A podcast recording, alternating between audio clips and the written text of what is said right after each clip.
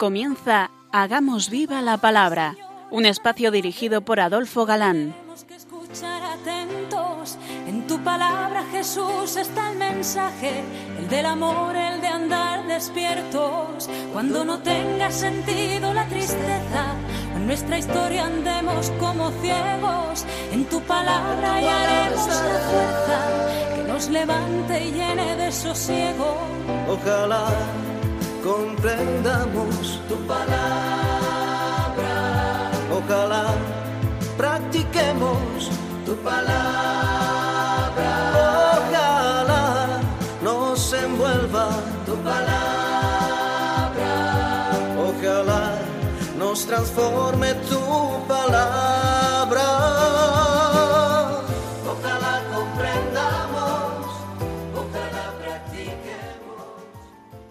Hola amigos, bienvenidos al programa Hagamos viva la palabra.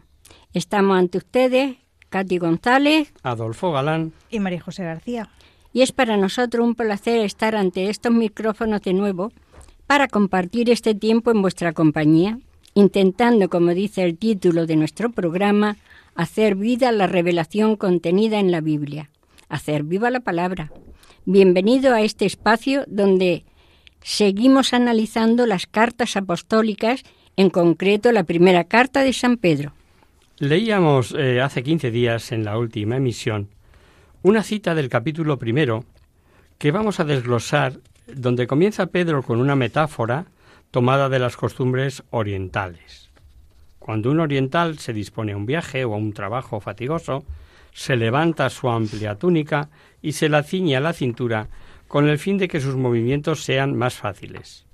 Entre nosotros, creo que os lo decía el último día, solemos utilizar otra expresión, esa de la que hay que remangarse, que viene a ser equivalente.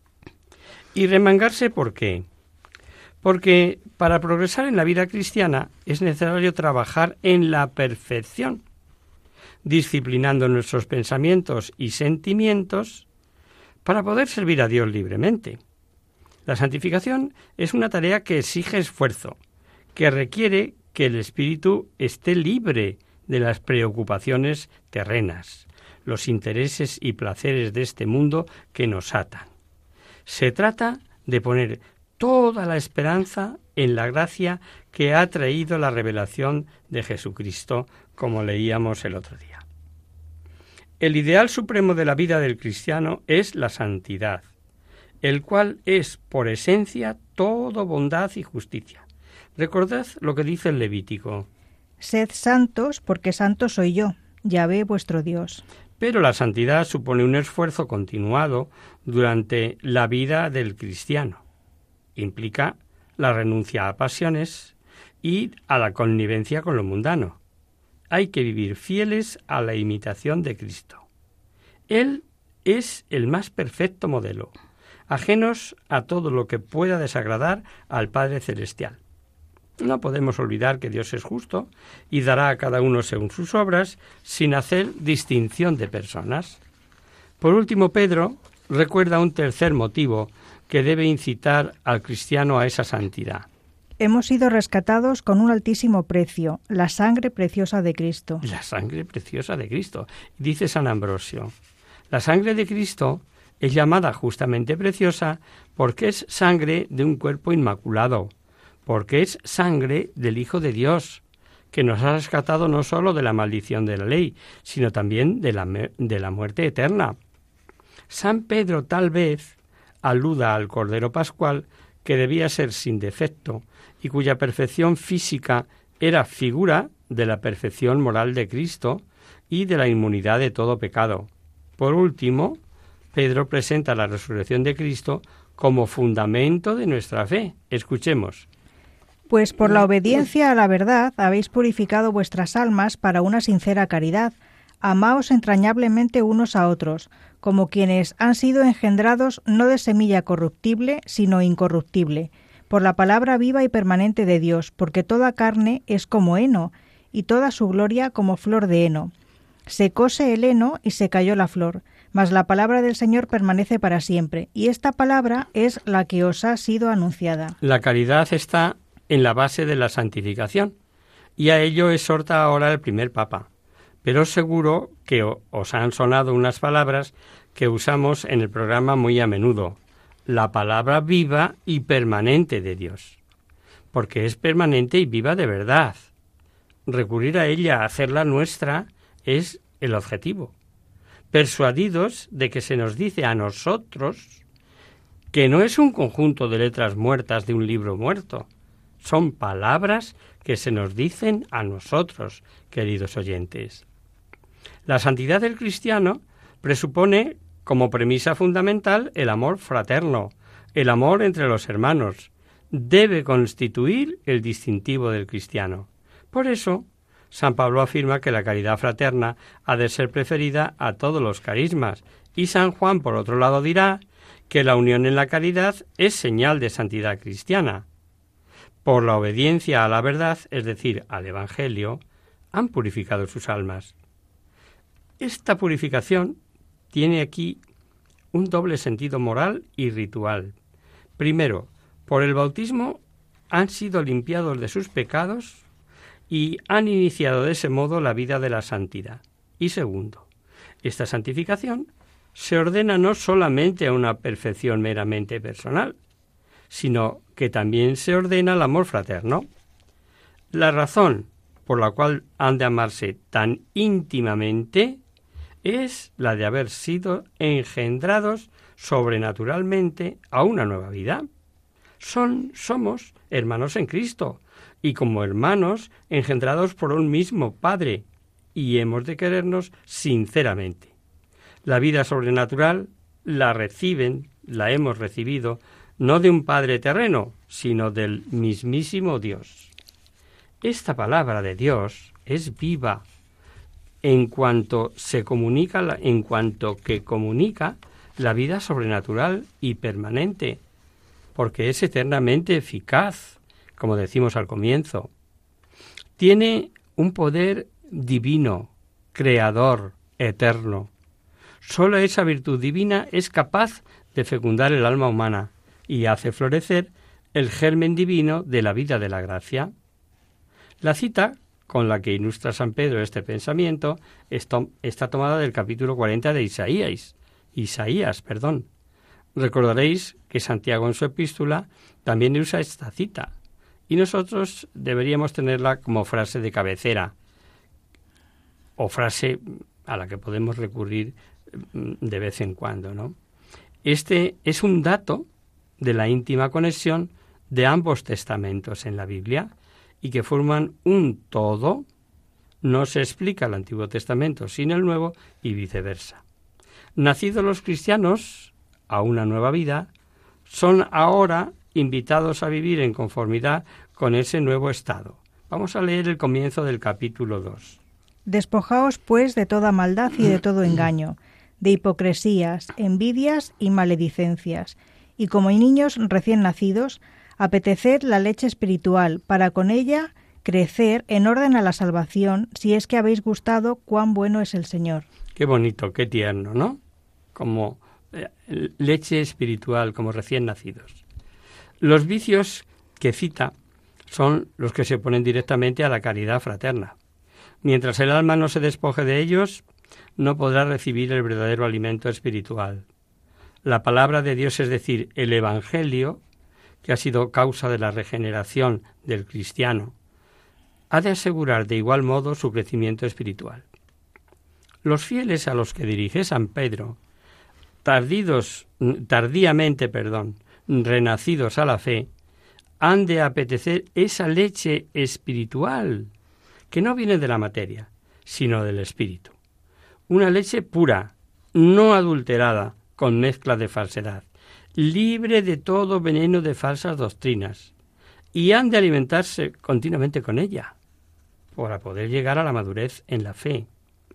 Como el niño, una vez que ha gustado la leche materna, siente avidez de ella, Así también el cristiano, una vez que ha gustado cuán suave es el Señor, mediante las consolaciones que el Señor otorga cuando toma posesión de su alma, apetece los dones de Dios y alude a todas las gracias concedidas por nuestro Señor a los fieles después del bautismo.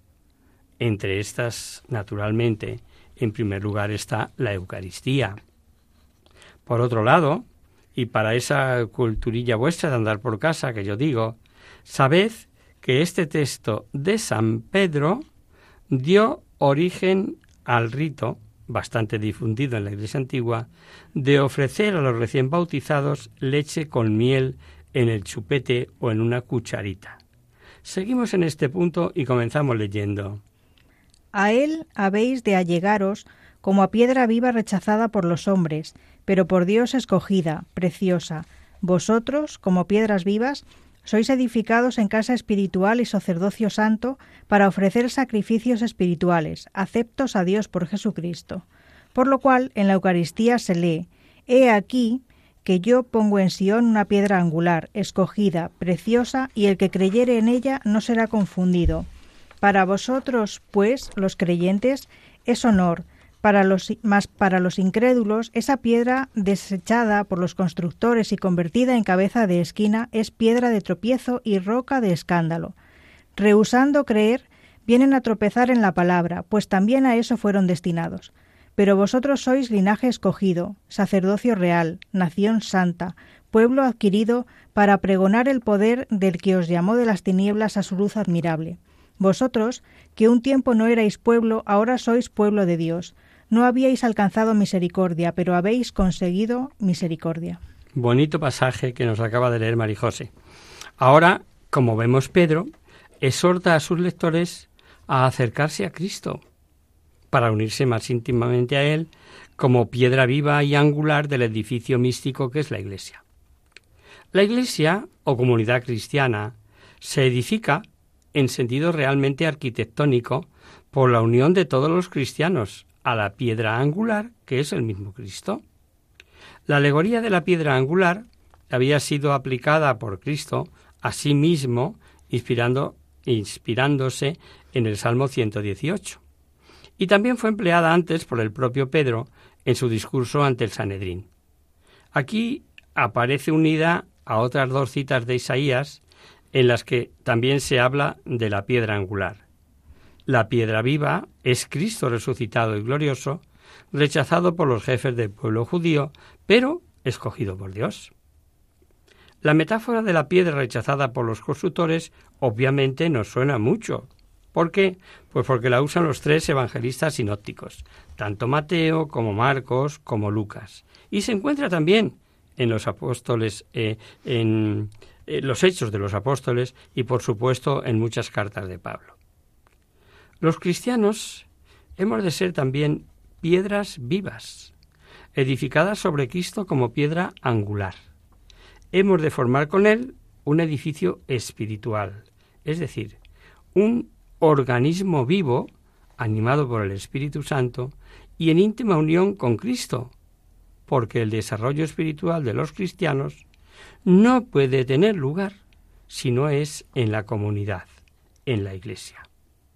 Este pasaje, por eso decía que es precioso, es tremendamente revelador para los que somos cristianos laicos de a pie y nos dice aquello de que el bautismo nos ha conferido espiritualmente y nos ha hecho reyes, sacerdotes y profetas. Porque los cristianos no sólo componen el edificio espiritual que es la Iglesia, sino que son también ministros de él, puesto que constituyen un nuevo sacerdocio santo, es decir, están consagrados al servicio de Dios para ofrecer sacrificios espirituales, como la oración, la alabanza de los labios, la santidad de vida, la labor apostólica, la mortificación y hasta el martirio. Para todo eso somos sacerdotes. Y estos sacrificios espirituales son agradables a Dios si son ofrecidos a Dios por medio de Jesucristo, nuestro sumo pontífice y nuestro único mediador al lado de Dios. Los cristianos son somos al mismo tiempo templo y sacerdocio del mismo modo que los sacerdotes son intermediarios, perdón, entre Dios y el pueblo. Así los cristianos, formando colectivamente, perdón, la Iglesia, tienen que ser los intermediarios entre Dios y los hombres, continuando la misión del pueblo judío, cuyo sucesor y heredero es el pueblo cristiano. Ahora sois pueblo, hemos escuchado. Pero ojo, no nos confundamos. En la Iglesia existe al mismo tiempo otro sacerdocio propiamente dicho, distinto del nuestro, del común de los fieles, y que ha sido consagrado especialmente para la misión sacerdotal y que es el único que tiene potestad para ofrecer el sacrificio de la nueva alianza. No quiere decir el pasaje que todos los fieles sean sacerdotes en este sentido propio, como piensan los protestantes, por ejemplo. Por el contexto se observa que son, que somos, un sacerdocio pasivo súbditos de la autoridad sacerdotal y gobernados por ellos, pero íntimamente unidos al sacerdocio activo de Cristo y al de los sacerdotes propiamente dichos. Jesucristo es la piedra angular, principio de salud para los que creen en Él, pero al mismo tiempo es tropiezo para los incrédulos. Isaías, en el libro del Emmanuel, anuncia que Yahvé será piedra de escándalo y piedra de tropiezo para las dos casas de Israel, es decir, que esa será ocasión de la ruina de las dinastías de Israel y de Judá, del reino del norte y reino del sur, para entendernos. Y San Pedro aplica a Cristo este texto que miraba, que miraba directamente a Yahvé. También Jesucristo, a pesar de haber venido a salvar a todos los hombres, será ocasión de ruina espiritual para los que vengan a tropezar, como el pueblo de Judá y el pueblo de Israel, en la palabra, o sea, en el Evangelio. Los fieles se apoyan mediante la fe en esa piedra angular que es Cristo, y por esta misma fe se preparan para tomar parte en el honor y la gloria de Jesucristo al lado del Padre. Los incrédulos, por el contrario, serán confundidos porque rehusaron creer. Su incredulidad hará que tropiecen contra la piedra, que había sido puesta para su salvación. Los cristianos tienen un sentido más pleno y verdadero lo que el Antiguo Testamento había dicho de los hebreos, que son un linaje escogido, un pueblo adquirido para pregonar el poder del que os llamó. Estas expresiones tomadas del profeta Isaías en donde designan al pueblo judío salvado de la cautividad babilónica. Israel era un pueblo adquirido por Dios, porque, porque Yahvé había hecho de él su porción especialmente escogida, su parte reservada entre todas las naciones de la tierra. Pues bien, también los cristianos son, fueron, somos comprados, adquiridos por Dios, con la sangre de Jesucristo por tanto, propiedad de Dios. Vamos a hacer una breve pausa ahora en la palabra.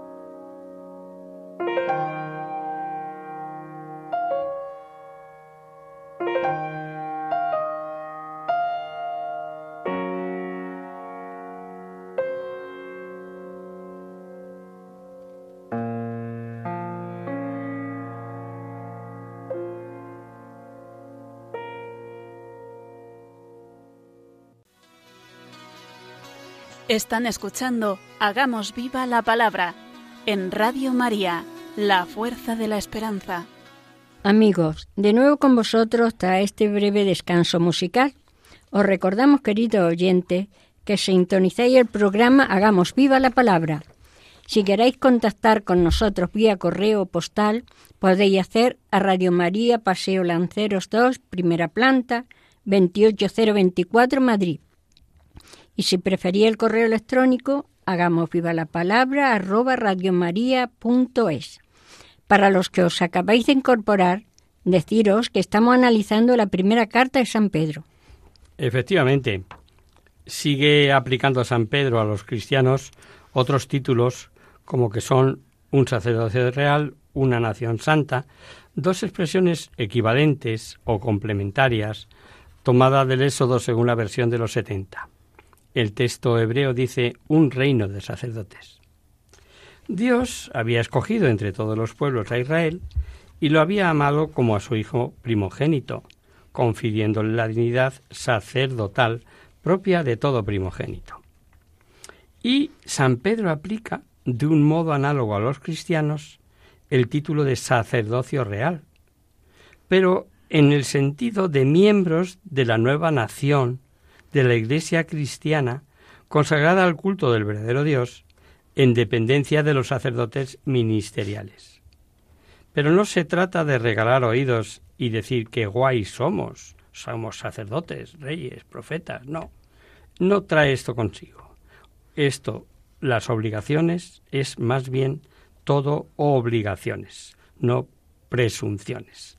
Pues todo se ha de cumplir, y es lo que les va a decir ahora. Os ruego, carísimos, que como peregrinos apenedizos os abstengáis de, de, los apetitos carnales que combaten contra el alma, y observéis entre los gentiles una conducta ejemplar, a fin de que en lo mismo, porque os afrentan como malhechores, considerando vuestras buenas obras, glorifiquen a Dios en el día de la visitación. Exacto, el buen ejemplo. Y la vida santa constituyen la mejor apología del cristianismo. Esta es su recomendación.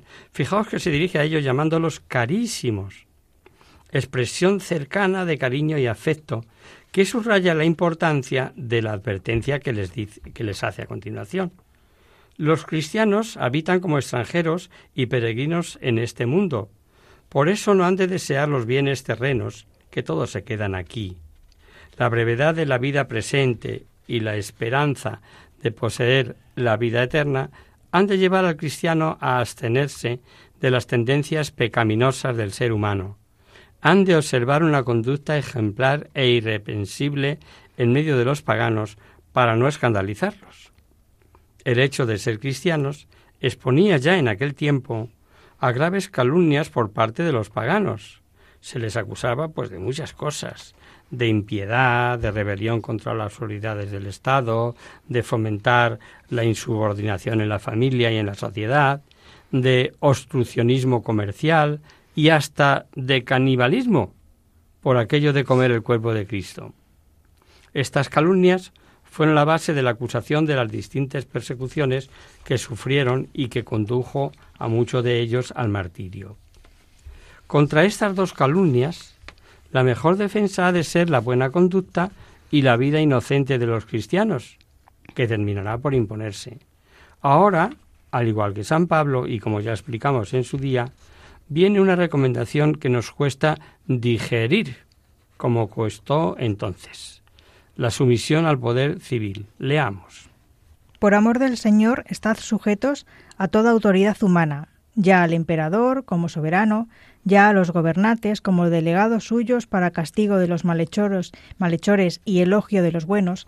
Tal es la voluntad de Dios, que, obrando el bien, amordacemos la ignorancia de los hombres insensatos, como libres y no como quien tiene la libertad cual cobertura de la maldad, sino como siervos de Dios honrad a todos, amad la fraternidad, temed a Dios y honrad al emperador. En estos versículos el apóstol trata de los deberes de los cristianos respecto del poder civil. Y este pasaje tiene diversos puntos de contacto con lo que dice San Pablo sobre el mismo tema. El apostolado del buen ejemplo debe llevar a los cristianos a aceptar las formas de gobierno establecidas y someterse a los que ejercen la autoridad por amor del Señor, ojo. Porque toda autoridad, dice, procede de Dios y porque el Señor así lo quiere, como dirá después. También porque Jesús ha dado ejemplo sometiéndose a la autoridad del gobernador Poncio Pilato y lo ha ordenado así a sus discípulos. La sumisión al poder civil establecido tendrá un gran valor apologético en favor del cristianismo. Mediante ella demostrarán que las acusaciones de insubordinación contra las autoridades son falsas.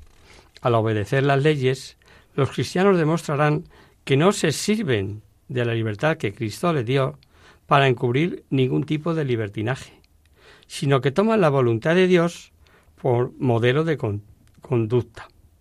La doctrina de San Pedro es la misma que predicaba Pablo, el equilibrio entre la libertad cristiana y la sumisión a la autoridad civil legítimamente constituida. Y termina la exhortación resumiendo en pocas palabras las diversas obligaciones de un cristiano. Tratar a todos con el respeto debido a su dignidad, amar de una manera especial a nuestros hermanos en la fe, temer a Dios, porque esto es el principio de la verdadera sabiduría, y honrar a la autoridad suprema. Sí, sí, ya sé lo que me vais a decir.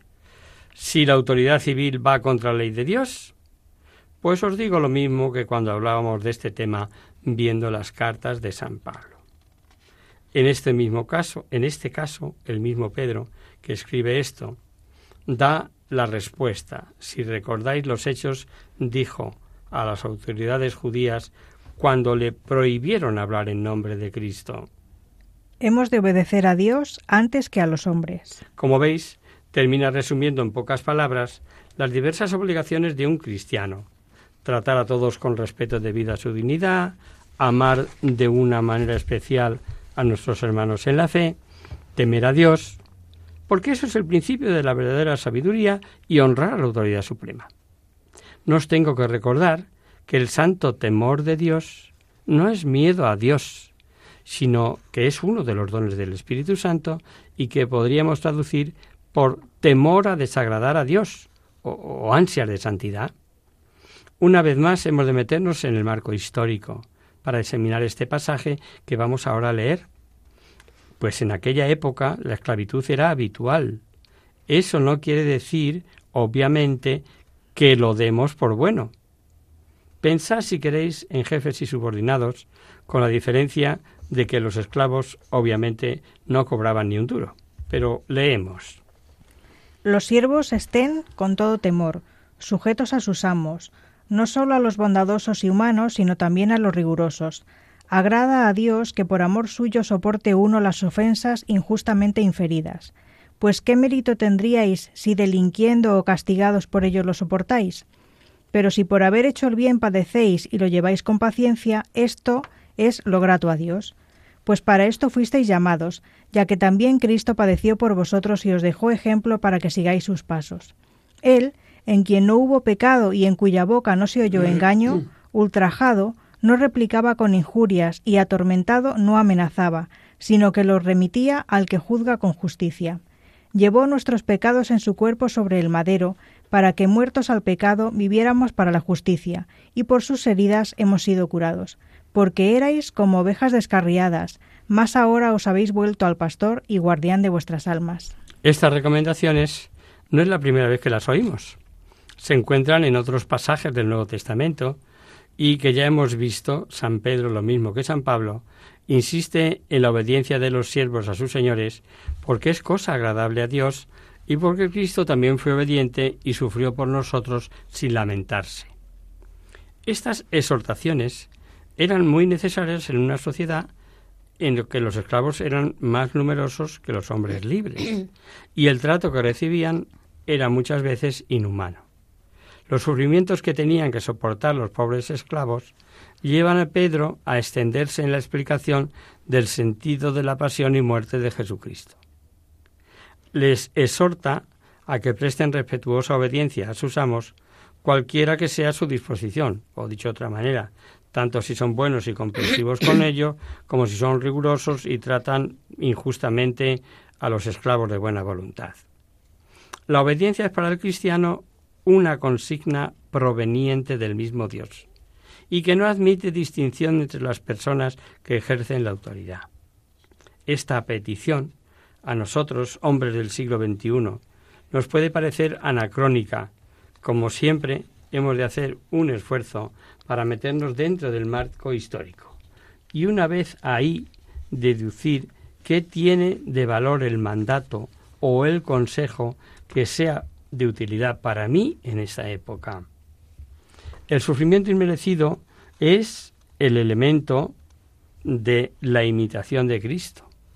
Por eso San Pedro apoya sus exhortaciones con el ejemplo de Cristo paciente que sufrió por nosotros sin haber cometido culpa alguna. Para darnos ejemplo. Jesucristo nos ha precedido en el camino del dolor y nosotros debemos seguir sus pisadas. El verdadero discípulo de Cristo ha de imitarle llevando también su cruz. Y yo añadiría que la cruz se presenta sin escogerla. La idea de la redención vicaria, es decir, sustitutiva en lugar de, ese es el sentido de vicario, sale aquí de nuevo. Procede de Isaías sin duda. Jesús se sacrificó por nosotros sobre el altar de la cruz para que muertos al pecado viviéramos para la justicia. Los hombres tenían gran necesidad de que Cristo los curase con sus llagas, porque antes, dice, eran como ovejas descarriadas, sin guía, sin defensa, sin pastor. Mas al presente, por la gracia de la fe, han venido a formar parte del rebaño de Cristo, buen pastor y guardián de las almas.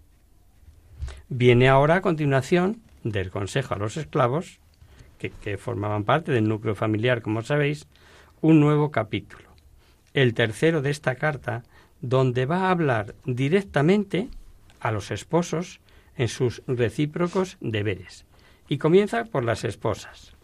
Asimismo, vosotras, mujeres, estad sujetas a vuestros maridos, para que si alguno se muestra rebelde a la palabra, sea ganado sin palabras por la conducta de su mujer, considerando vuestro respetuoso y honesto comportamiento. Y vuestro ornato no ha de ser el exterior del rizado de los cabellos, del ataviarse con joyas de oro o el de la compostura de los vestidos, sino el oculto en el corazón que consiste en la incorrupción de un espíritu manso y tranquilo. Esa es la hermosura en la presencia de Dios.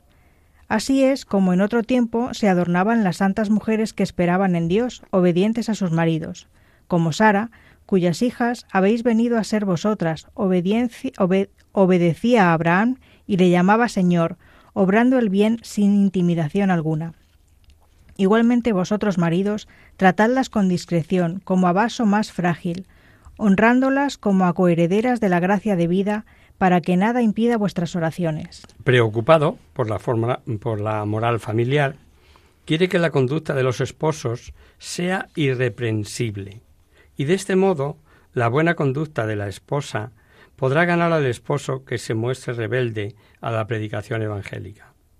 Y San Pedro supone que un cierto número de mujeres convertidas tenían maridos que eran todavía paganos, y conservaban los prejuicios contra el cristianismo de los ambientes de, donde procedían.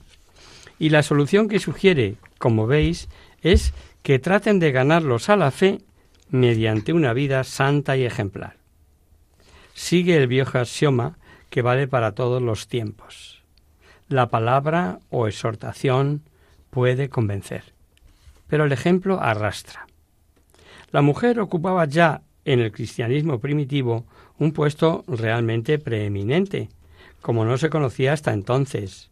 Y el bueno de Pedro no se le ocurrió otro espejo donde puedan mirarse que el de Sara, la mujer de Abraham, nuestro padre en la fe, de quien procede, por eso dicen, habéis venido a ser hijas. El adorno que conviene sobre todo a la esposa cristiana es la belleza interior del carácter que se manifiesta en una disposición presuntuosa sino serena, que agrada a Dios y a los hombres, Al adorno exterior aparente opone San Pedro la hermosura interior, la realidad misma. La dulzura y la modestia son el más bello adorno de la mujer cristiana y contribuyen a la paz y el buen orden de la familia. El adorno interior es algo incorruptible y de inestimable valor delante de Dios. Y, y ahora no hablo solo de mujeres, sino de todos. Y en contra de lo que parezca, esta belleza interior atrae. Atrae porque se trasluce al exterior de muchas maneras.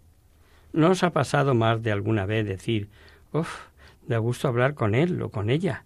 que esta persona, qué educación, qué objetividad, inspira confianza, qué persona más agradable, etc. La buena conducta de la esposa como herramienta para ganar al esposo podría parecer a priori que es un signo machista. Sin embargo, y al igual que San Pablo, San Pablo, perdón, también Pedro se ocupa del equilibrio y la igualdad. Y también para los maridos hay consejo. Y justo aquí comenzaremos el próximo día. Hoy lo vamos a dejar aquí, si os parece, pues el tiempo se nos fue.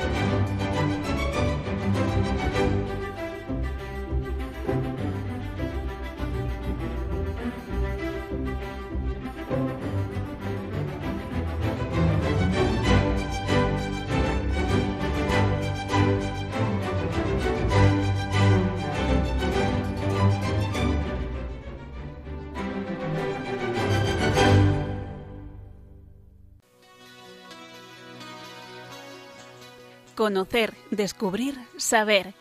En Hagamos Viva la Palabra. Comenzamos nuestro espacio de conocer, descubrir, saber. Y puesto que no hay ninguna consulta urgente, vamos a continuar refrescando, mejor recordando, algunos valores que tanto escasean en nuestra sociedad actual. ¿De cuál nos vas a hablar hoy, Adolfo? Pues eh, de la generosidad, si os parece. Aunque desprendimiento y generosidad eh, pueden considerarse sinónimos, pues una cosa conlleva a la otra. Hay que aclarar que aunque tienen mucho en común, perdón, también tienen matices diferentes. Generosidad es dar, es darse, dar antes que recibir.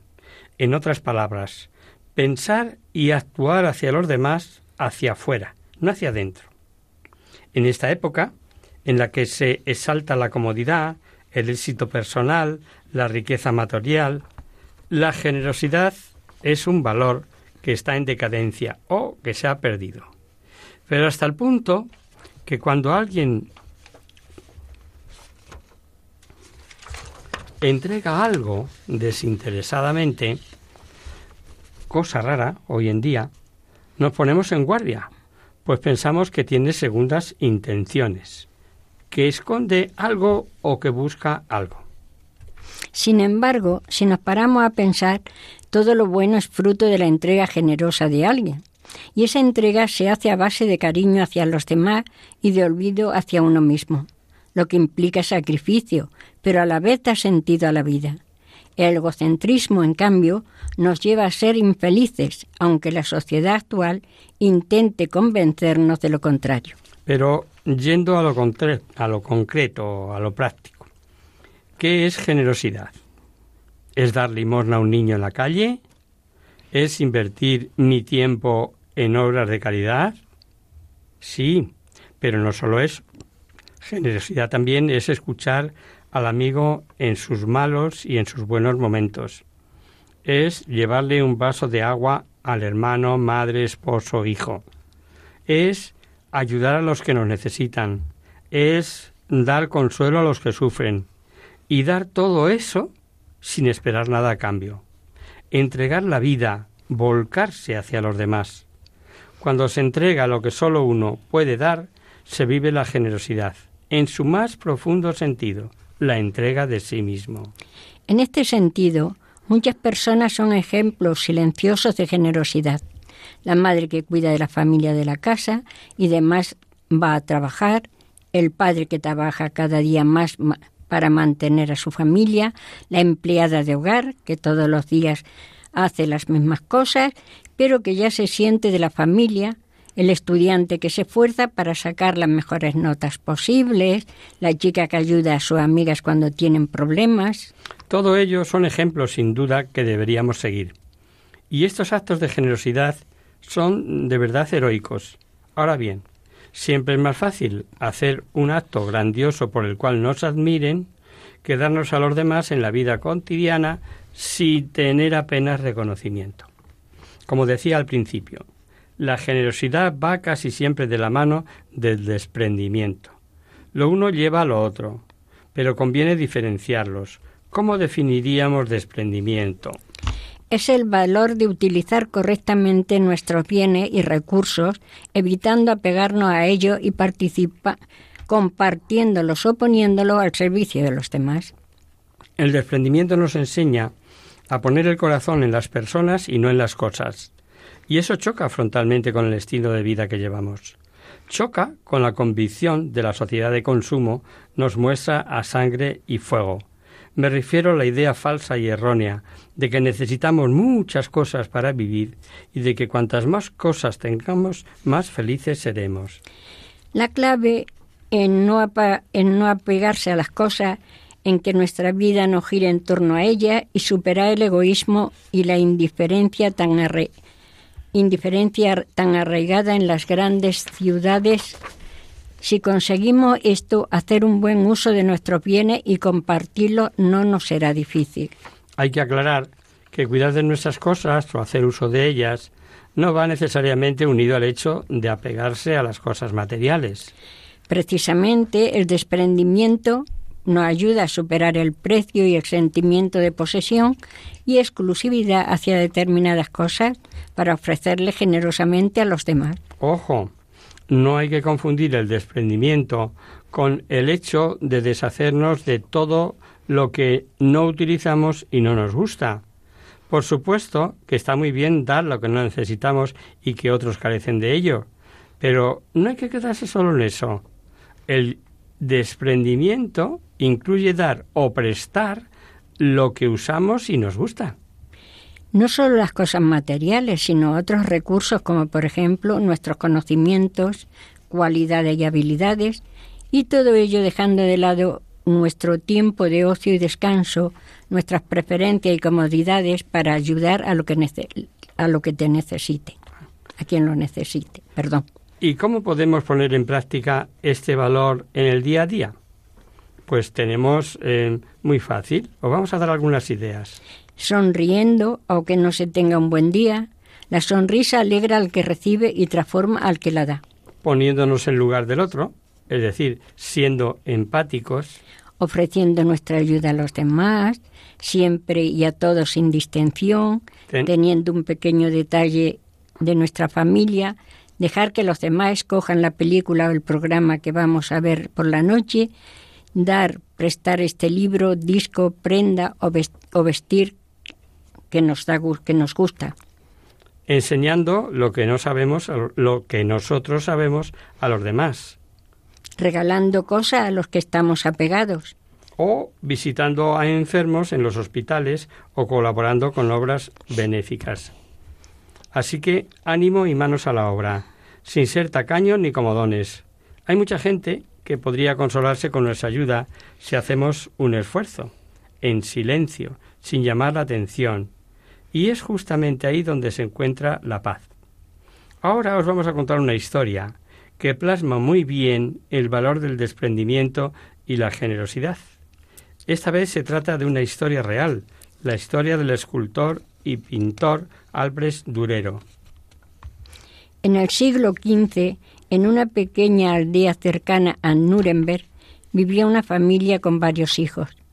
Para mantenerlo el padre trabajaba casi 18 horas diarias en las minas de carbón y en cualquier otra cosa que se presentara. Dos de sus hijos tenían un sueño, querían dedicarse a la pintura, pero sabían que su padre jamás podría enviar ninguno de ellos a estudiar, así que los dos hermanos llegaron a un acuerdo, lanzaron una moneda al aire y al perder perdedor trabajaría en las minas para pagar los estudios al ganador. Al terminar, esta, esta pagaría Este. los estudios, este, perdón, pagaría los estudios al otro con la venta de sus obras. Así los dos hermanos podrían ser artistas. Lanzaron la moneda al aire un domingo al salir de la iglesia, y uno de ellos, llamado Albrecht Durero, ganó y se fue a estudiar a Nuremberg. Entonces el otro hermano comenzó el peligroso trabajo en las minas, donde permaneció durante los siguientes cuatro años para sufragar los estudios de su hermano, que desde el primer momento fue toda una sensación en la academia. Los grabados de Albrecht, sus tallados y sus óleos llegaron a ser mucho mejores que los de muchos de, los pro- de sus profesores y incluso de su, y antes incluso de su graduación ya había comenzado a ganar considerables sumas con las ventas de su arte. Cuando el joven artista regresó a su aldea, la familia de Durero se reunió para celebrarlo. Al finalizar la velada, Albrecht se puso de pie y propuso un brindis por su hermano que tanto se había sacrificado trabajando en las minas para sufragar sus estudios y dijo Ahora, hermano mío, es tu turno. Ahora puedes ir a Nuremberg a perseguir tus sueños, que yo me haré cargo de todos tus gastos. Todos los ojos se volvieron llenos de expectativa hacia el rincón de la mesa que ocupaba su hermano. Pero éste, con el rostro empapado en lágrimas, se puso de pie y dijo suavemente No, hermano, no puedo ir a Nuremberg. Es muy tarde para mí. Estos cuatro años de trabajo en las minas han destruido mis manos. Cada cada hueso de mis dedos se ha roto al menos una vez y la artritis en mi mano derecha ha avanzado tanto que hasta me costó trabajar trabajo levantar la copa durante tu brindis. No podría trabajar con delicadas líneas al compás o el pergamino, y no podría manejar la pluma ni el pincel. No, hermano, para mí ya es tarde, pero soy feliz de que mis manos perdón deforme hayan servido para que las tuyas hayan cumplido su sueño. Han pasado más de 450 años desde ese día. Hoy los grabados, óleos, acuarelas, tallas y demás obras de Albert Durero pueden ser vistos en museos de todo el mundo.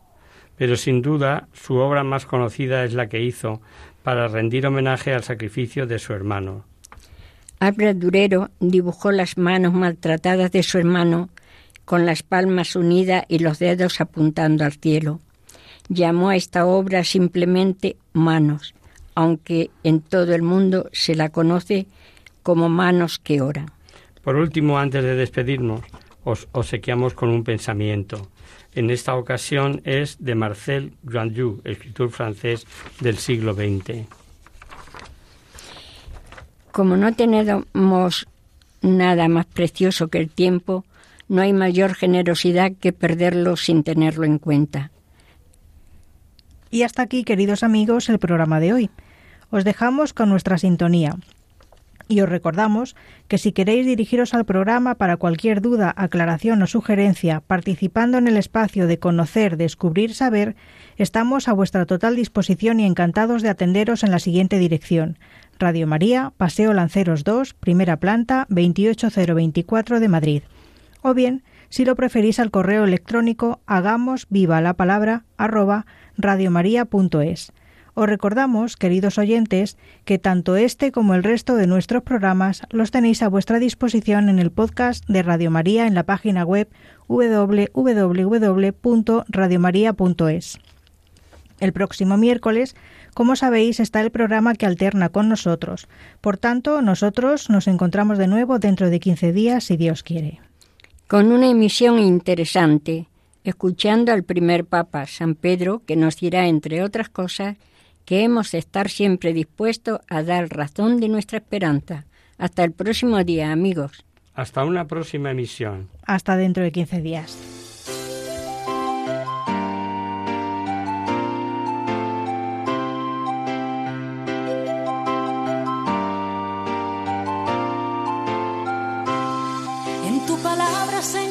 Está la clave. Solo tenemos que escuchar atentos. En tu palabra, Jesús, está el mensaje, el del amor, el de andar despierto. Así concluye Hagamos viva la palabra con Adolfo Galán. Andemos como ciegos, en tu palabra y haremos la fuerza que nos levante y llene de sosiego. Ojalá